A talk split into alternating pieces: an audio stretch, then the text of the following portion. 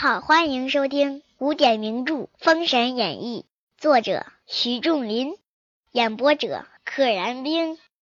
且说众官齐上殿，鸣钟击鼓，请天子登殿，逼着他出来。纣王在寿仙宫听见钟鼓之声，正欲传问，只见凤仪官奏曰：“还没等他问呢，人家凤仪官来说了。”何朝文武，请陛下登殿。纣王对妲己曰：“此无别事，只为逆子。百官欲来保奏，如何处置？”啊，他料到了，可可没别的事儿，就是为了我那两个逆子来的。妲己曰：“陛下传出旨意，今日斩了殿下，百官明日见朝。好，来个拖延术，你们明天再来吧。”然后我今天偷摸的把两个儿子斩了，一面传旨，一面催殷破败回旨，啊，一面传旨告诉文武百官明儿来吧，然后另一面呢催着殷破败，殷破败不是领着那个行刑旨走了吗？催他回旨，意思就是让他赶紧杀了两个殿下，赶紧回来。凤玉官传旨一下，把旨意传下去。百官仰听王音，凤玉官独照壁，百官纷纷议论不绝。不知行刑旨已出午门了。仰听王音，就是大家抬着头听着大王的旨意。就在他们听旨意的这段时间呢，崔阴破败行刑的旨意又已经奔午门去了。哎，话锋一转，作者写了。单言上天垂象，定下兴衰。二位殿下乃封神榜上有名的啊，有名字的，自是不该绝命。当有太华山云霄洞赤精子，九仙山桃源洞广成子。二仙无事，望朝歌经过。赤精子和广成子从朝歌路过。忽见午门杀气连绵，愁云卷结。广成子曰：“道兄，成汤王气江中，西岐圣主已出。你看那绑缚二人，红气冲霄，命不该绝。况且俱是姜子牙帐下名将，你我何不救他一救？酒后助姜子牙成功。”东晋武官也是一举两得。哎，这句话，同样的事情，女娲娘娘也碰到过。她去灭纣王，然后看到两个两道红光冲天而起，说她还有二十八年的气运。哎，这是没过了没两年，广成子他们又看到了，同样是红光冲天，直接就相当于是剧透了啊，话语中就剧透了。他们是将来。姜子牙手下的名将不该死，咱俩救了他俩啊，以后好助这个姜子牙成功。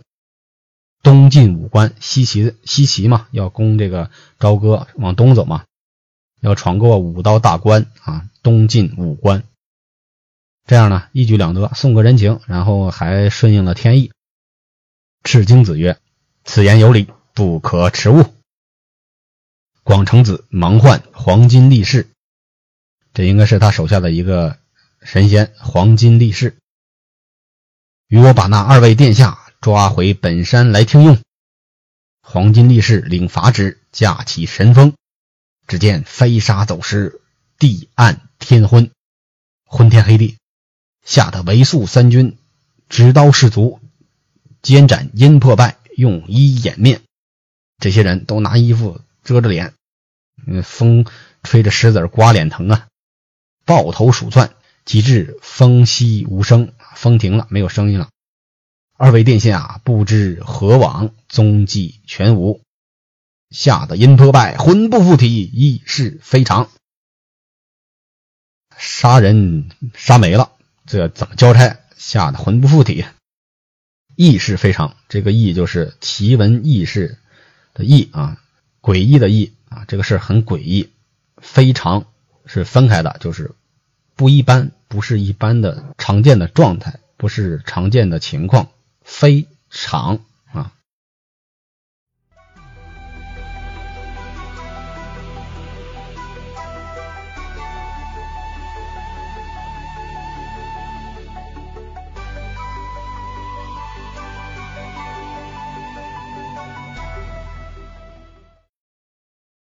午门外众军一声呐喊，黄飞虎在大殿中听读照，商议纷纷。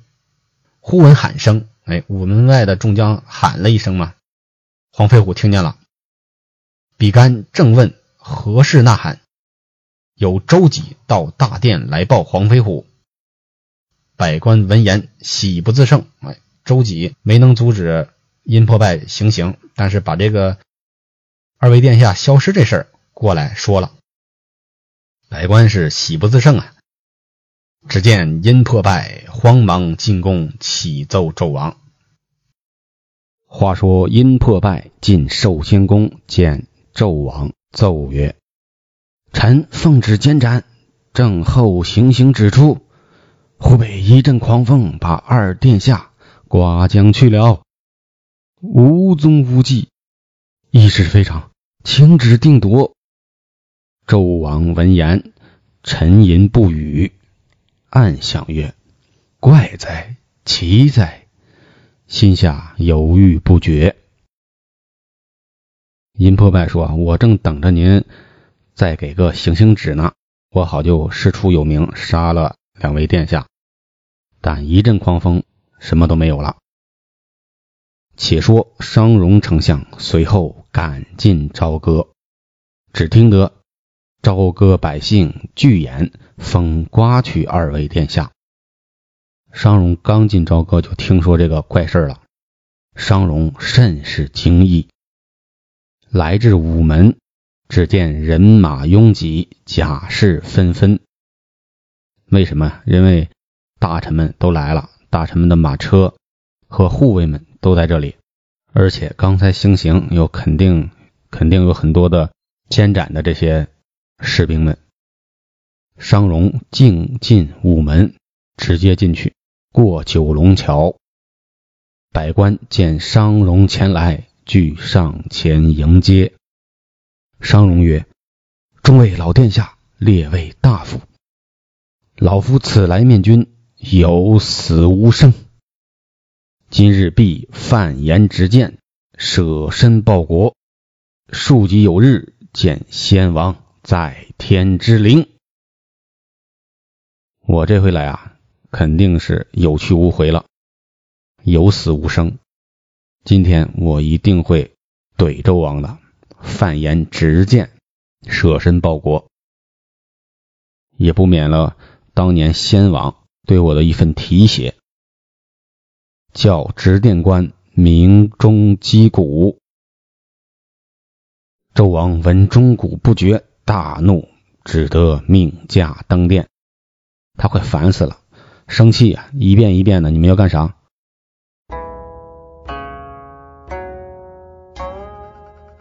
天子曰：“卿等有何奏章？”商容在丹溪下俯伏不言。纣王看见丹溪下俯伏一人，并非大臣，怎么看出来的呢？肯定是没穿朝服，穿的是百姓的衣服。王曰：“夫妇何人？”商容奏曰：“至正首相戴罪商容，朝见陛下。”纣王见商容，惊问曰：“亲既归临下，复往都城，不遵宣诏，擅进大殿，何自不知进退？如此，我没招你，你现在是平民，你怎么就直接进了九间大殿呢？你这个人太不知进退了，到了如此可恨的地步。”商容气而奏曰。臣西居相位，为报国恩。我曾经在这个丞相的位置上坐着，西居。近闻陛下荒淫酒色，道德全无，君道有亏，祸乱已伏。臣据书投天，恳其容纳。朕拨云见日，普天之下瞻仰圣德，于吾将矣。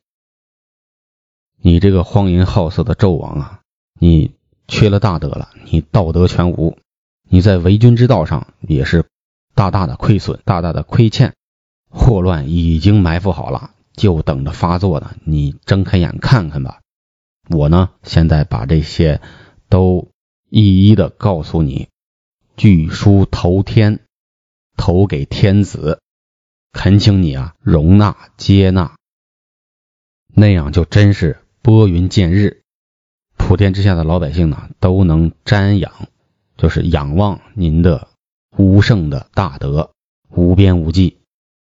商容将本献上，比干揭表。斩于龙案，哎，比干的这个动作非常的有意思，非常的值得玩味。如果他只把这个本章放到那儿，纣王可以不看，但是比干呢，直接把它给展开了，这样就把纣王架在那儿，你不得不看。纣王看完奏章，大怒，将本扯得粉碎，命当家官将这匹夫拿出午门。用金瓜击死。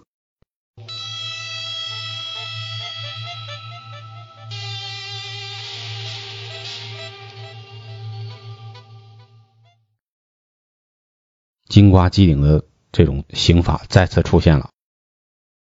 商容站立眼前，大呼曰：“谁敢拿我？我乃三世之公骨，托孤之大臣。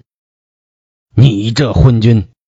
天下只在数年之间，一旦失于他人。好，我是三世老臣，我经历了三个皇帝。当年你爹把你托付给我，你不讲情面，不遵君道，不爱惜臣子，你是个大混蛋。我告诉你吧，过不了几年，有朝一日你的江山就会失于他人。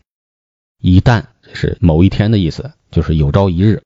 而不是咱们现在一旦用来做假设啊，一旦怎么怎么样，然后怎么怎么样，这个一旦就是有朝一日必定会将江山失到他人手中。商容往后一闪，一头撞在龙盘石柱上面。可怜七十五岁老臣，今日尽忠，脑浆喷出血染衣襟。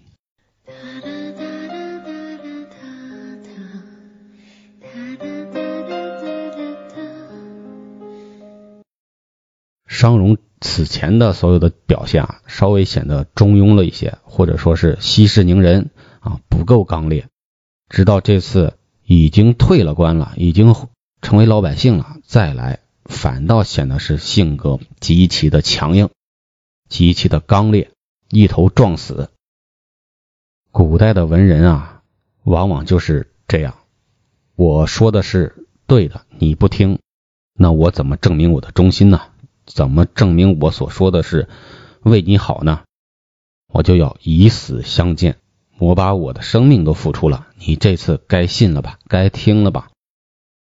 话说众臣见商容撞死阶下，面面相觑，大家都非常的惊讶，都不知道该说什么。你看我，我看你，很惊慌。纣王尤怒气不息。依然怒气不减，吩咐凤玉官将这老匹夫尸骸抛去都城外，勿得掩埋。这个就太不是人了。他已经死了，而且他曾经为你的国家做出那么多的贡献，你把他扔到都城外，不许掩埋，曝尸荒野，等着一些什么野狗、野狼过来吃，这在古代是非常非常严重的问题。所谓入土为安。反面就是，如果死无葬身之地，就没有一口棺材，甚至连埋都不埋，这是对一个人最大最大的侮辱，极大的侮辱。仅次于伍子胥开棺鞭尸，人死了，伍子胥还把他翻出来啊，拿鞭子打他的尸体。即便他是个坏人，大家觉得这种做法也太过激了。那何况商容他是个好。他是个好人呐，他是个忠臣呐，你让他曝尸荒野，这于心何忍？左右将商容尸骸抛去城外，不知后事如何，且听下回分解。本集就到这里啦，小朋友、大朋友、老朋友，请点订阅。放下，让百世传颂神的逍遥。我辈只需独占世间潇洒。